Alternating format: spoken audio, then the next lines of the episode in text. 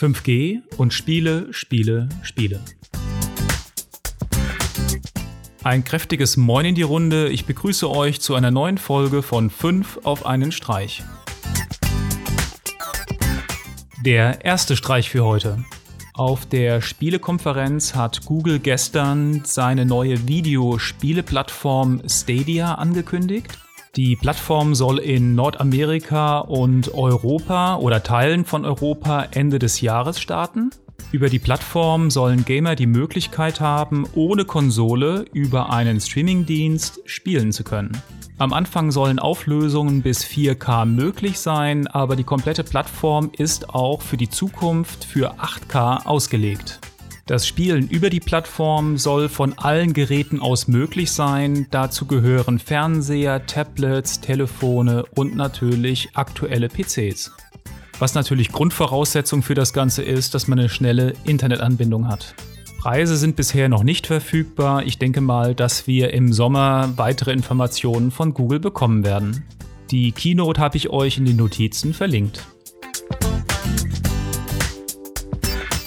Streich Nummer 2 für heute.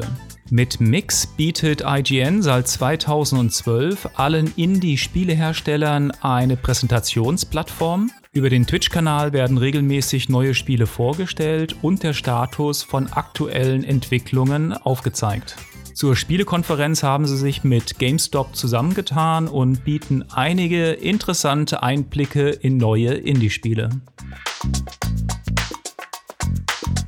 Streich Nummer 3 für heute.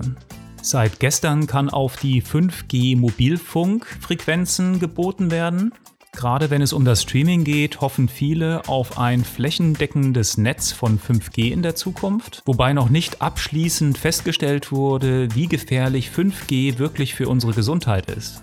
Es wird ja mehrere Funktürme geben von unterschiedlichen Mobilfunkanbietern und es kann auch keiner absehen, wie sich das Ganze auf unsere Gesundheit auswirkt. Momentan dreht sich alles nur um die Integration der neuen Standards und über zukünftige Gesundheitsprobleme sprechen wir dann wohl erst in der Zukunft. Streich Nummer 4 für heute. Als nächstes habe ich einige Videos, die kurz zusammenfassen, was in den letzten zwei Tagen auf der Spielekonferenz vorgestellt wurde. Darunter aktuelles zur Oculus Quest, zu Nvidia Raytracing, als auch aktuelle Spieleankündigungen und Technologie-Demos. Streich Nummer 5 für heute. Und zum Abschluss habe ich ein geniales Bastelvideo für euch. Und zwar einen 3D-Bilderrahmen, größtenteils aus Knete geformt, zum Thema Nintendo Super Mario. Das war's wieder für die heutige Sendung. Wie immer schaut bei uns auf der Seite vorbei, da findet ihr auch alle aktuellen Notizen zu den Sendungen und empfehlt uns Freunden und Familie weiter. Bis zum nächsten Mal, macht's gut. Ciao.